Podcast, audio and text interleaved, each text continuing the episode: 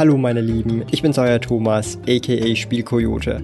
Herzlich willkommen zum Pokémon TCG Investment Podcast, einem Schweizer Podcast, in dem wir über das Pokémon Trading Card Game, Investments sowie auch über spannende Karten und Sets zum Sammeln sprechen. Neue Pokémon TCG Investment Podcast folgen jeden Montag um 9 Uhr vormittags. Ich möchte euch heute mehr oder weniger fünf Yu-Gi-Oh! Decks vorstellen, die zum Teil schon auch etwas älter sind, in denen ich noch langfristig auf jeden Fall Potenzial sehe und noch denke, dass sie auch heute zum jetzigen Zeitpunkt undervalued sind, bedeutend, dass man da auch noch verhältnismäßig relativ kostengünstig einsteigen kann. Ich bin ein großer Fan von Structure und Starter Decks bei Yu-Gi-Oh!, weil da immer sehr oft sehr coole Decks und Themes zusammengestellt werden und Yu-Gi-Oh! tatsächlich, wenn es um solche pre-constructed Produkte geht, also Decks und Structure Decks, schon in meinen Augen immer die Nase vorn gehabt hat und diese Produkte immer relativ beliebt sind und tatsächlich auch äh, bei mir immer wieder coole Erinnerungen hervorrufen und halt auch ideal sind für Leute, die gerade oder gerade erst mit diesem Trading Card Game beginnen, ja, weil diese Decks wirklich auch immer relativ cool gemacht sind und man da auch schon relativ viel Spielspaß haben kann mit solchen Structure und oder Starter Decks. Jetzt ohne um den großen heißen Brei herumzureden, würde ich sagen, wir fangen einfach mal direkt an und ich habe hier das erste äh, Structure Deck und zwar ist das äh, Sage of Blue Eyes White Dragon. Und Sage of Blue Eyes White Dragon ist ein Deck, was mir persönlich natürlich sehr gefällt, auch von der Optik her, weil wir halt natürlich den ähm, bläugigen weißen Drachen natürlich drin haben, aber auch den Azure Ice äh, Silver Dragon, also sprich die Synchro-Variante des Blue Eyes drin haben und ähm, insgesamt dieses Deck natürlich sehr angelehnt an Kyber ist, weil es halt um den blauäugigen weißen Drachen geht. Natürlich ist die First Edition, vor allem jetzt auf Englisch, äh, am relevantesten. Unlimited ist natürlich auch noch deutlich kostengünstiger, gibt es aber viel, viel mehr von auf dem Markt. Also ich habe jetzt hier die Unlimited-Variante. Die First Edition wäre natürlich der Way to go für diese, äh, ich sage jetzt mal, Structure Deck Sage of Blue Eyes White Dragon. Und das ist tatsächlich auch ein sehr beliebtes Deck, das kann ich euch auf jeden Fall versichern. Also das ist bei uns zumindest oder bei mir im Online-Shop einer der Verkaufsschlager schlechthin. Also das ist ein sehr, sehr, sehr, sehr, sehr beliebtes Structure Deck, was viele Leute tatsächlich auch sehr gerne haben, weil natürlich Blue Eyes White Dragon halt der Klassiker schlechthin ist bei Yu-Gi-Oh! Das ist halt wie das Glurak bei Pokémon und der Blue Eyes ist halt einfach der Blue Eyes. Darum übrigens auch, wenn ich es nicht vergesse einzublenden, bei uns im Store ist jetzt ja auch mittlerweile der Toon Blue Eyes Dragon beim Eingang und das Glurak. Ähm, für alle, die es nicht mitbekommen haben, wir haben ja den Eingang bei uns im Store richtig, richtig, richtig geil designen lassen von zwei richtig coolen Künstlern äh, Brainfart heißen die tatsächlich. ja, Brainfart, ihr habt richtig gehört, Gehirnfurz. Ähm, also richtig cool gemacht. Und darum, also Legend of, also uh, Sage of Eyes White Dragon, ein sehr, sehr starkes Deck in meinen Augen, was immer noch Potenzial hat. Und auch wenn ihr jetzt zum Beispiel die kostengünstigere Variante nehmt, die Unlimited, die bekommt ihr noch deutlich günstiger als die First Edition, ist es auf jeden Fall ein Pick wert, vielleicht um längerfristig das Ganze auch in die Sammlung reinzupacken, weil es bisher mehr oder weniger eines der wenigen oder einzigen Blue Eyes Decks bisher ist, ohne dass jetzt zum Beispiel Kyber auch drauf ist. Ja. Ansonsten gibt es natürlich mehrere, weil im Kyber Deck ist praktisch fast immer, nicht ganz immer, fast immer praktisch ein Blue Eyes grundsätzlich drin. Darum Sage of Blue Eyes Dragon als erstes Deck mit dabei. Und ja, ihr seht richtig, das sind alles Structure Decks, Starter Decks und weiß der Gucker was, ja. Dann kommen wir zu was, was ihr vielleicht gar nicht erwartet. Das habe ich jetzt einfach als ein Deck genommen, weil die eigentlich gemeinsam dazugehören. Und zwar äh, die ersten beiden Speed Duel Starter Decks in der First Edition. Und zwar Speed Duel Starter Deck Destiny Masters mit ähm, Pegasus, Yugi und ähm, Ishizu ja, Ishizu Ishtar, meine Güte, Ishizu habe ich noch richtig äh, im Kopf gehabt. Und dann haben wir hier das zweite, das war immer äh, in so einem, also vier, vier je Display war da drin. Da haben wir Starter Deck Duelists of Tomorrow mit Kaiba, Mai und Joey Wheeler. Äh, beides in First Edition. Und das sind in meinen Augen zwei Speed Duel. Also ihr wisst ja vielleicht auch Patrons vor allem wissen ja, ich bin relativ ähm, bullish, was Speed Duel Produkte angeht. Ähm, liegt auch einfach daran, dass Speed Duel halt wirklich äh, sich an OG richtet, also das originale Yu-Gi-Oh! und viele noch gar nicht so verstehen, ähm, dass das mehr oder weniger längerfristig auf jeden Fall äh, äh, da sein wird und dann immer noch eine deutlich kostengünstigere Variante sein wird, um seine OG-Karten oder äh, das ähnliche Duellerlebnis oder Aufmacherlebnis zu haben, wie halt damals bei Legend of Blue Eyes, Metal Raiders, Spellrulers und Co. einfach in einem erschwinglicheren Rahmen und deshalb wird das dann auch äh, steigen in meinen Augen, zumindest langfristig gesehen, sowas wie XY Evolution halt eben. Ja.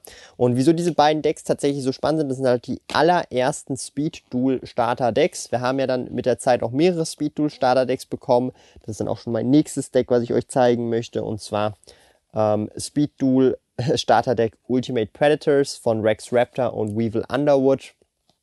Und hier haben wir halt leider nur zwei Decks drin. Also in denen hatten wir ja noch drei Decks drin. Darum sind die auch nochmal deutlich interessanter. In denen haben wir dann lediglich noch zwei Decks drin. Ich habe jetzt die anderen habe ich jetzt nicht genommen. Ich dachte mir, ich muss jetzt hier nicht das ganze Video mit Speed Duel vollpumpen. Aber ähm, wieso ich finde, dass vor allem Speed Duel Starter Deck Ultimate Predators sehr spannend ist. Es sind zwei Charaktere, Weevil Underwood und Rex Raptor, die wirklich, glaube ich, noch nie ein Deck oder in irgendeiner Form irgendein Produkt bekommen haben. Und darum finde ich das so ein spannendes Produkt grundsätzlich. Und aktuell, also die hier sind schon etwas teurer, die beiden, aber ähm, Speed Duel Starter Deck Ultimate Predators, wenn ihr das findet, Real Talk, ihr findet das für 3 Euro. Und ich kann euch einfach sagen, für 3 Euro ein First Edition ähm, Speed Duel Starter Deck zu kaufen, ist halt einfach in meinen Augen No-Brainer. Zum einen, und das ist ja der Witz an der Sache, ähm, selbst wenn ihr jetzt zum Beispiel jemand seid, der das nicht sealed sammeln würde oder aufbewahren würde, selbst wenn ihr das aufmacht, die Karten drin oder die Holos einzeln listet, also wirklich alle Karten einzeln listet, ihr kriegt mehr als diese 3 Euro und zwar deutlich mehr. Ja, also ähm, das ist halt so, das ist der Singles-Kartenmarkt, es gibt einen großen Markt, es gibt auch viele Leute, die kaufen sich 10, 20 von denen, machen das auf, listen jede Karte einzeln, haben dann zwischen 10 bis 20 Karten von jedem Listing und haben sie dann als, äh, als Bulk-Listing gemacht und dann verkauft sich das nach und nach und ähm, so funktioniert halt das Business, ja. Aber Speed Duel, ihr wisst Bescheid, ich bin da, was das angeht, immer sehr, sehr, sehr bullish, ja, weil ich halt, also ich sag's mal so, ähm, viele dieser Produkte habe ich nachgeschmissen bekommen. Heute bekomme ich sie nicht mehr nachgeschmissen. Aktuell bekomme ich Ultimate Predators immer noch nachgeschmissen. Nehme ich dann auch gerne mit, wenn es mir nachgeschmissen wird, ja. Weil es halt einfach für das, was es ist, undervalued ist und äh, man immer so ein bisschen verstehen muss, jetzt ist es vielleicht noch unbeliebt, aber es wird eine Zeit geben, da wird sich die Sicht auf gewisse Produkte ändern und Zeit ist da immer der wesentliche Faktor, weshalb ähm, ich Speed Duel, wie schon gesagt, hier sehr, sehr oder sehr, sehr, sehr viel Potenzial drin sehe. Dann haben wir als nächstes aus der XYZ-Ära oder XYZ oder Exceed-Ära oder Sechsal-Ära, wie ihr es nennen möchtet. Und boah, mein Popo tut jetzt weh. Wenn man hier so wirklich diese Leiter zweckentfremdet zum Hinsitzen, oh mein Gott, ich müsste mir nächstes Mal ein Kissen hier nach unten mitnehmen. Und dann würde ich mal einfach mal sagen, wir haben hier ähm, das Starterdeck Dawn of the XYZ, First Edition, Deutsch. Sogar noch nicht mal ausgestanzt hier diese, also zum Aufhängen, also sehr, sehr wichtig hier auch. Ähm, auch das hier ist ein Starterdeck, ja, was direkt am Anfang der XYZ-Ära rausgekommen ist, so ziemlich das erste. Ähm, mit Utopia drin, Grenosaurier und Gachi Gachi Gandetsu. Und das ist so ein Deck, das ist jetzt, lass mich nicht lügen, wann ist das rausgekommen? Wann ist das rausgekommen? Ich habe es nicht im Kopf, aber steht natürlich auch nirgends. Aber das ist schon viel älter, weil die haben noch die Millennium Eye Stickers hier rundherum. Also lass mich nicht lügen, das muss Minimum 10 Jahre alt sein. Das muss, das muss um die 10 Jahre alt sein, wenn nicht sogar etwas älter. Und das ist ein Deck, das hat sich jetzt 10 Jahre seitdem es released worden ist, nicht wirklich großartig bewegt. ich verstehe auch wieso. Der Inhalt, ja, ist jetzt nicht mega krass, aber wir haben halt so diesen ikonischen Utopia äh, Nummer, also einfach den Utopia Nummer 39 Utopia in Ultra Red in jeder, diese Karte hat jeder im Deck, ja. Diese Karte kann ich euch einfach sagen, und das ist ja der Witz der Sache, ähm, du hast das Deck damals gekauft, wo es neu gewesen ist, du hast Utopia verkauft, es war so teuer wie das Deck, du hattest alle anderen Kommenkarten gratis. Und heutzutage kriege ich dieses Deck noch auch ebenfalls für drei bis vier Euro ungefähr. Und das Ding ist halt einfach, und das ist so ein bisschen das, was ich äh, äh, äh, äh, niemals verstehen werde als rational denkender Mensch, wenn es um die Marktwirtschaft geht. Wenn man das hier für drei bis vier Euro oder vielleicht auch fünf Euro, sechs, sieben Euro, je nachdem, wo man es halt kauft, ähm, und dann noch mit Versand und alles, ähm, vielleicht noch etwas mehr zahlt, ähm, ich werde aber nie verstehen, wenn ich jetzt das aufmache und alles einzeln verkaufe, kann ich den Arbitrage machen. Das kann ich bei vielen Produkten, die hier im Hintergrund stehen, machen. Nur ist es natürlich so, dass es Arbeitszeit kostet und Zeit kostet. Und das Ding ist, solange du Arbitrage machen kannst bei Sealed-Produkten, sind Sealed-Produkte undervalued und das verstehen viele Leute nicht. Ja? Ähm, ein Sealed-Produkt ist dann nicht mehr undervalued, wenn du praktisch selten oder nur in der besten Konstellation Plus machen kannst. Es ist wie bei einem Base Set First Edition Display, wenn du kein Glurak drin hast, machst du Fett Minus. Du musst einen Glurak drin haben, um auf jeden Fall in, in die graue Zone zu kommen, also schwarze Zahlen zu schreiben, also kein Minus zu machen und dann allenfalls noch Plus zu machen. Wenn du kein Glurak aus dem Base Set First Edition Display ziehst, hast du Minus gemacht, ja. Und das sind halt ähm, Merkmale, woran man erkennt, ob Sealed-Produkte undervalued sind oder eben overvalued sind. Also sobald ein Sealed-Produkt sozusagen immer mehr kostet, als alles das, die beste Konstellation, wo du drin haben kannst, ist ein Sealed-Produkt mehr in meinen Augen grundsätzlich nicht mehr direkt krass undervalued, kann aber noch undervalued sein.